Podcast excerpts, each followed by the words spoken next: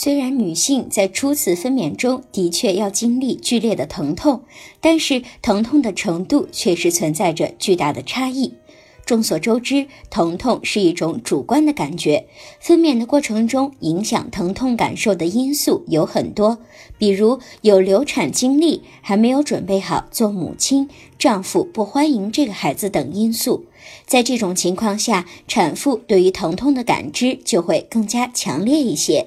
那么，分娩之痛到底是怎样的一种感觉呢？起初的疼痛主要来自于宫缩，相当于拉肚子之前的阵发性腹痛。随着宫缩的频繁密集程度越来越强，胎儿娩出是整个分娩过程疼痛最为剧烈的阶段。在胎儿娩出之后，仍会有宫缩促使胎盘娩出，但是这个时候宫缩一般来说都是无疼痛的，所以准妈妈不用担心，还要继续承受疼痛。